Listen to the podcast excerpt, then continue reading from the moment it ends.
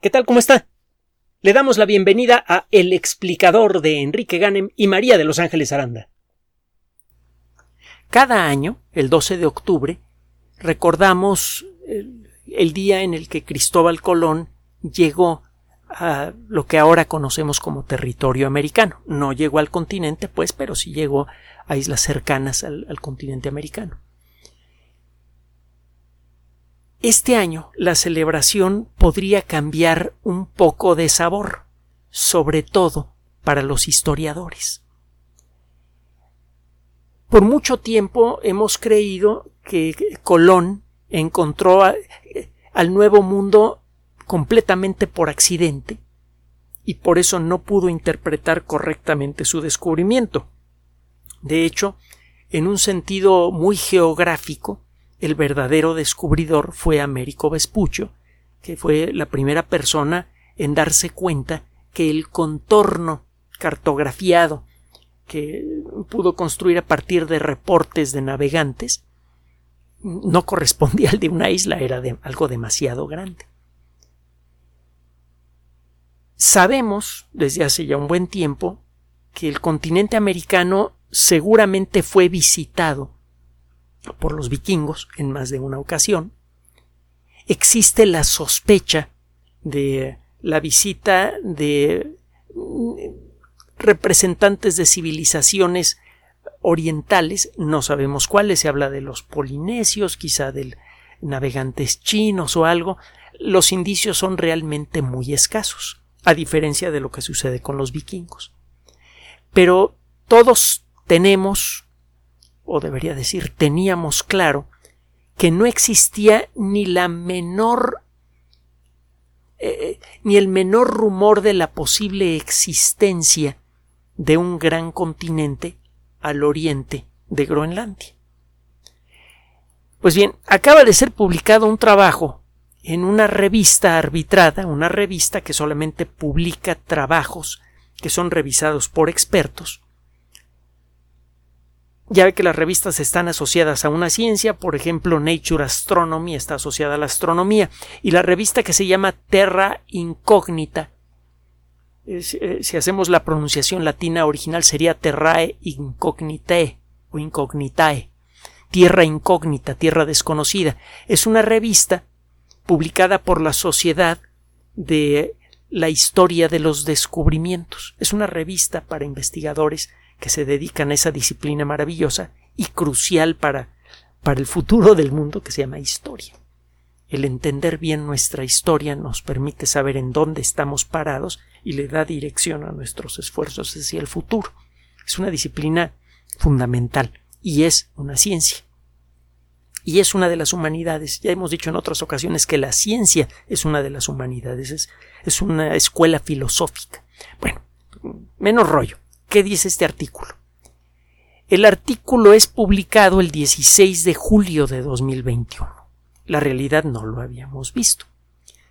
Y es una verdadera lástima. Bueno, es, muy apropiado mencionarlo ahora porque estamos muy cerca de, la siguiente celebración del descubrimiento de América. Eh, en el siglo XIV vivió un monje un monje dominico, Galvanio Flama, vivió en Milán. Él estaba asociado directamente con eh, la familia que controlaba Milán en aquella época, comenzaba el Renacimiento, y comenzaba una época en la que la sociedad humana al mismo tiempo descubría la, la importancia de atender sus propios sentimientos, sus propias emociones, que descubría de nuevo la dignidad de la condición humana, pero también descubrió durante el Renacimiento el ah, poder de la ambición, sobre todo de la ambición organizada. Fue cuando el comercio comenzó a tomar su forma moderna, cuando el sistema financiero empezó a tomar su forma moderna y cuando la guerra comenzó a tomar su forma moderna también. Fue en esa época cuando nacieron muchas de las bendiciones y terrores del mundo moderno. Y hay muchas actividades que son las dos cosas. y eso va incluso para la ciencia misma. Durante este, durante el inicio del Renacimiento, muchas eh, personas cultas, la mayoría de ellas religiosos, eran las pocas personas, estaban entre las pocas personas que tenían la posibilidad de aprender a leer y que tenían tiempo de hacer otra cosa que no fuera ganarse la vida. Eh, muchas personas cultas, entre ellas monjes, empezaron a tratar de darle salida a sus inquietudes intelectuales escribiendo. El eh, Galvanio Flama escribió varias obras en latín sobre temas principalmente de índole histórica. Lo que parece ser su última obra es un libro que se llama Crónica Universalis, que fue descubierto apenas en el 2013. Crónica Universalis pretende ser una descripción de la historia desde la creación del mundo hasta el momento en el que eh, el autor eh, escribía sus palabras. Era una obra realmente ambiciosa que pretendía, entre otras cosas, describir a todo el mundo.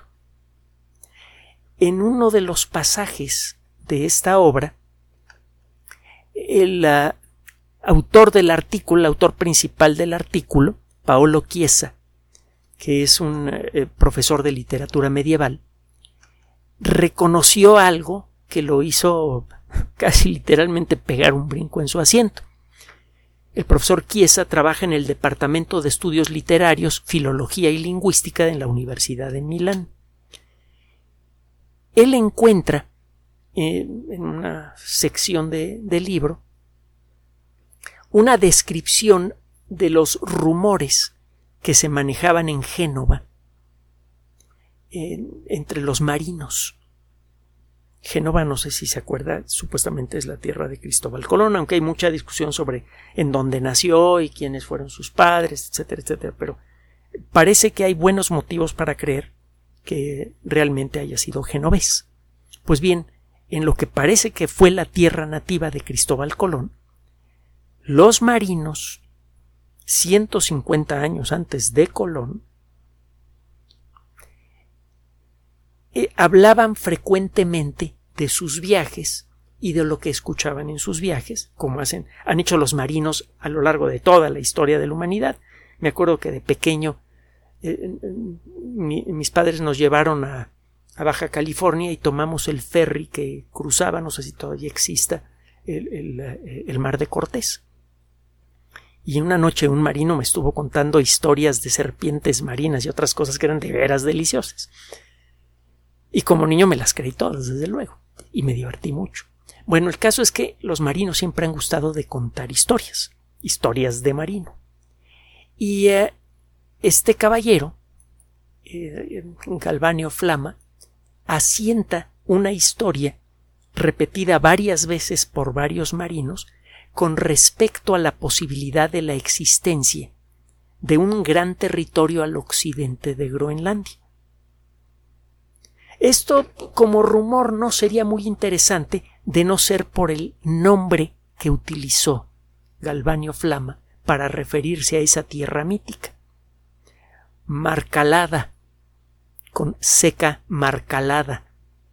Se parece mucho, es casi idéntico al nombre Markland que efectivamente utilizaban los habitantes de Groenlandia para referirse al continente americano, un continente que está más que demostrado, ellos ya conocían.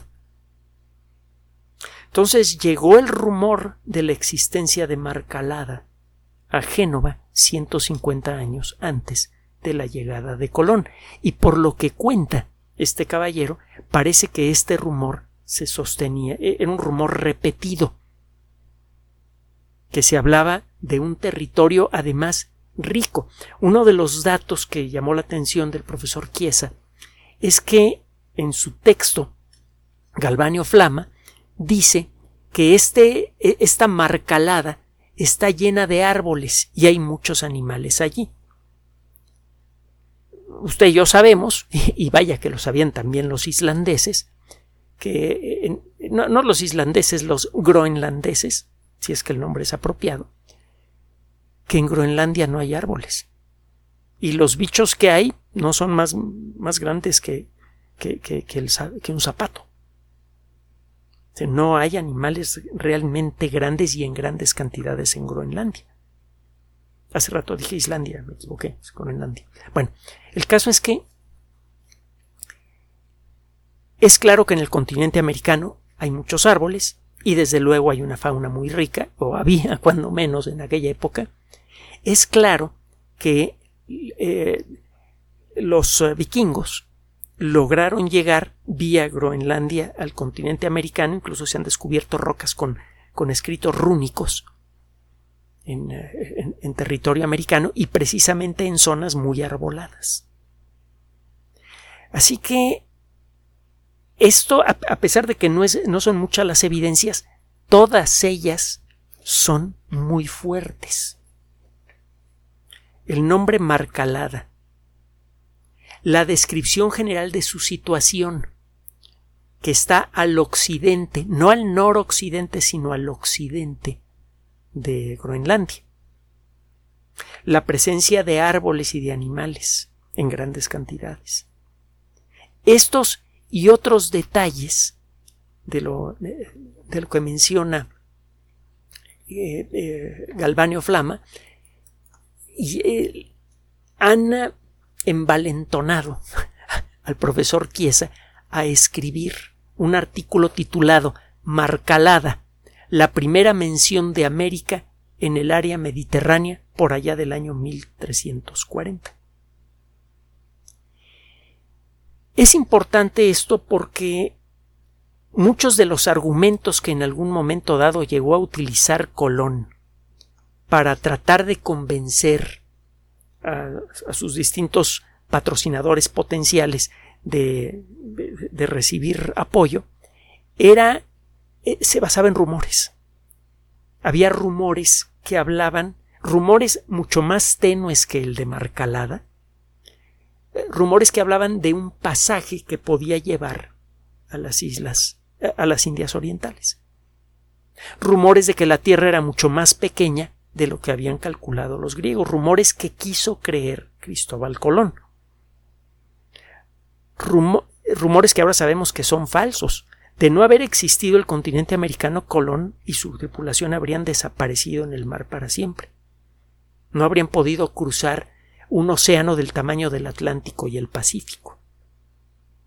Tuvo suerte que existiera el continente americano, cuando menos así se interpretaba en el pasado esta idea. ¿Qué probabilidad hay de que Colón, genovés, navegante, que vivía en contacto continuo con marinos, hubiera escuchado el rumor de Marcalada? Un rumor que, de acuerdo a la, interpretación del profesor Chiesa, era bastante era razonablemente frecuente, no era un, rumor que oía usted una vez en la vida, sino un rumor que se repetía entre muchos navegantes que vivían precisamente en la zona en donde Colón creció y en donde se formó como marino. Se antoja creer, aunque no hay demostración de esto, que eh, Cristóbal Colón probablemente escuchó este rumor probablemente lo creyó y no sabemos si eso podría haberlo envalentonado para iniciar un viaje que de otra manera habría resultado patentemente imposible, como lo consideraron muchas otras personas en su época. Queda abierta entonces esta pregunta. ¿Qué tan a ciegas hizo su viaje Cristóbal Colón hacia el, hacia el occidente? Hay una última reflexión que, quisiéramos compartir con ustedes. Independientemente de, que Colón pudiera haber tenido algún indicio repetido de la existencia de las Américas, independientemente de, las consecuencias que tuvo a la larga el descubrimiento del continente americano, es claro que se trató de una de las aventuras de exploración más grandes de toda la historia, que requirió de talento y mucho valor. Es claro que por eso debe ser celebrada. Y al mismo tiempo debe ser reconocida en todas sus consecuencias buenas y malas. a la historia no se le pone valor. A final de cuentas, todas nuestras acciones individuales y colectivas tarde o temprano tienen resultados buenos y malos. Y muchas veces las consecuencias de nuestras acciones no las podemos medir inicialmente. Hay unas que sí, muchas no. Entonces, el eh, tratar de borrar de la historia la existencia de, Cristóbal Colón y, y, los viajes que hizo es un poco es un poco no saber para qué sirve la historia. La historia sirve para saber en dónde estamos parados ahora y por qué llegamos a ser lo que somos, con todas nuestras virtudes y defectos. Mientras más precisa sea la historia para entregarnos ese bagaje, más importante se vuelve. Si tenemos una idea clara de quiénes somos y por qué llegamos a serlo, es más probable que tengamos la claridad mental y la entereza para dirigir nuestros pasos hacia un futuro mejor. Considere esto y eh, celebre o lamente a su manera el próximo 12 de octubre la aventura de Cristóbal Colón.